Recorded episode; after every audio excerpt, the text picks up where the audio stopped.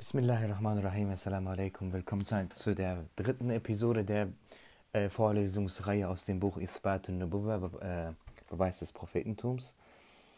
Wir sind überwältigt von den motivierenden Nachrichten. Es ist wirklich super angekommen. Wir haben äh, zahlreiche E-Mails erhalten und äh, schon die zweite Episode wurde von vielen auch gehört.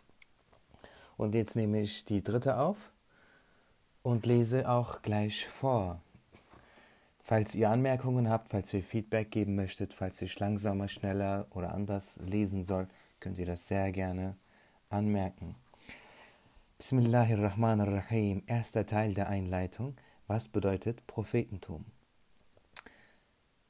Ihr wisst, das Buch ist geschrieben von Imam Rabbani, als er 18 Jahre alt war, also Darin sieht man, wie ein wahrer Gelehrter des Islam schreibt, schon mit 18 Jahren. Bismillahirrahmanirrahim. Er schreibt, im letzten Teil des Sharhul Mawaqif von Sayyid Sharif al-Jurjani heißt es, gemäß den Gelehrten der Kalamwissenschaft wird jemand, zu dem Allah der Erhabene, ich habe dich zu den Leuten dieser Gegend oder zu, den, zu allen Menschen entsandt oder verkünde meinen Dienern von mir oder etwas ähnliches sagt, Nebi also Prophet genannt. Um ein Prophet zu sein, muss ein Mensch keine Vorbedingungen wie Riyada oder Mushahada erfüllen oder für diese Aufgabe geeignet geboren sein. Hier kurz eine Anmerkung. Riyada und Mujahada, ich habe Mujahada gesagt, es heißt äh, Mujahada, bedeutet die Triebseele zu zähmen, indem man gewisse Methodiken Methoden verwendet, indem man beispielsweise sehr wenig isst, fast gar nichts isst und trinkt, sich in eine Höhle zurückzieht oder in die Wüste zurückzieht. Sehr viele Gelehrte haben das getan und sehr hohe Stufen erreicht, denn indem man die Triebseele zähmt, erreicht die Seele höhere Stufen und ab, einem, ab einer bestimmten Stufe wird die, wird die Triebseele, das Ego,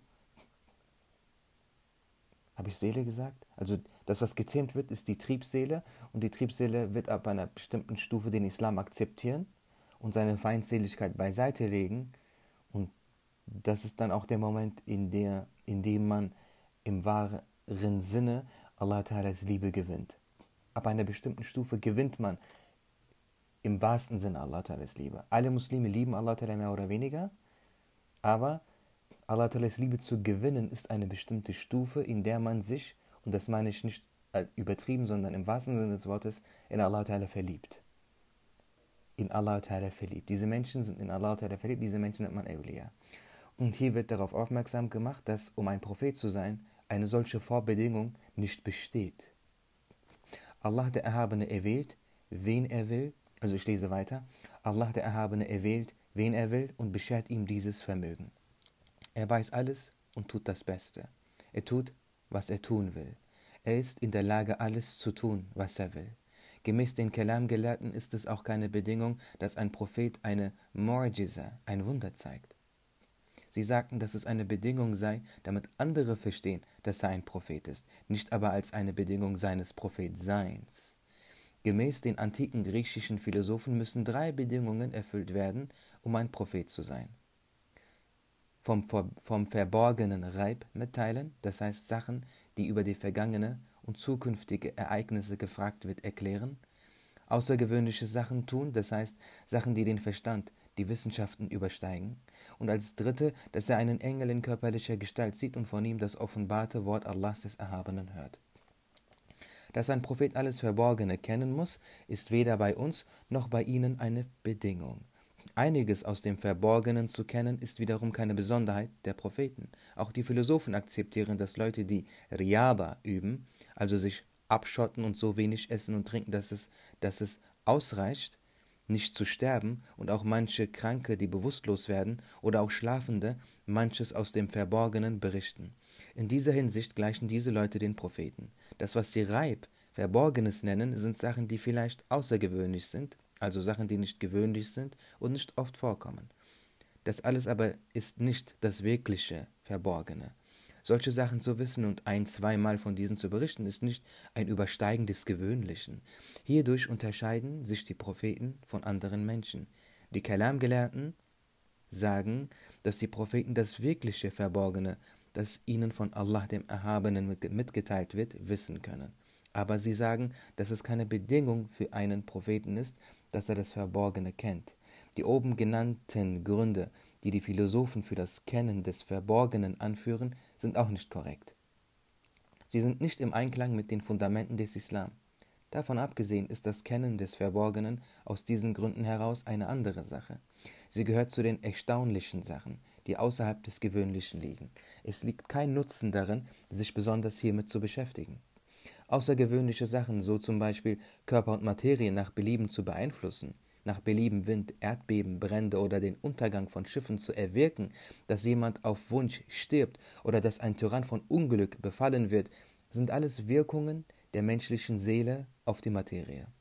In Wirklichkeit ist es allein Allah, der auf die Materie wirkt. Allah, der Erhabene, erzeugt diese Wirkung, wann er will und durch wen er will. Aus diesem Grund kann man nicht sagen, dass außergewöhnliche, erstaunliche Sachen nur bei Propheten vorkommen. Auch die Philosophen akzeptieren dies. Wie also sollten Propheten von anderen auf diese Weise unterschieden werden können?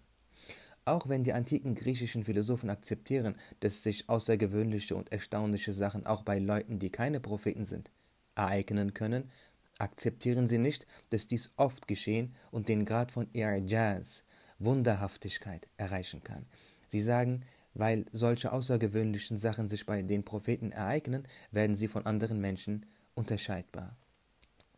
Die Aussage der Philosophen, dass es eine Bedingung sei, dass einem Propheten ein Engel erscheinen und ihm die Offenbarung Allahs des Erhabenen mitteilen müsse, ist nicht im Einklang mit ihrer eigenen Philosophie.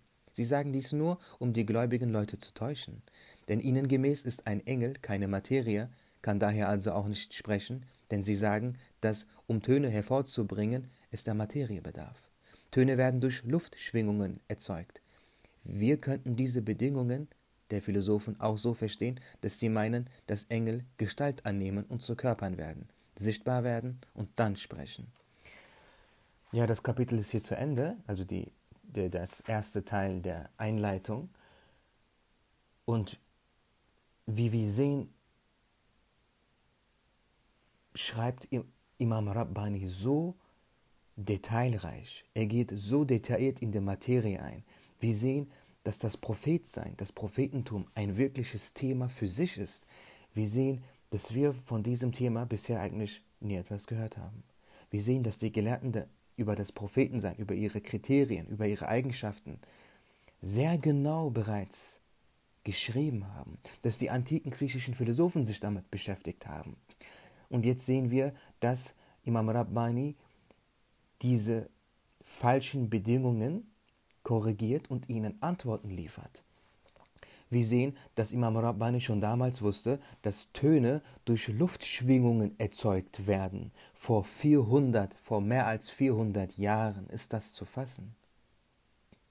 Imam Rabbani ist auch derjenige, der von kleinen Teilchen redet und deswegen Gelehrte unserer, also unseres Jahrhunderts davon sprechen, dass er eines der ersten, wenn nicht sogar der erste Mensch ist, der von Atomen gesprochen hat, denn er schreibt in diversen Briefen von kleinen Teilen, die äh, kontextgemäß aufweisen, dass er von Elementen gesprochen hat, den Grundbausteinen der Natur, die wir heute als Periodensystem kennen.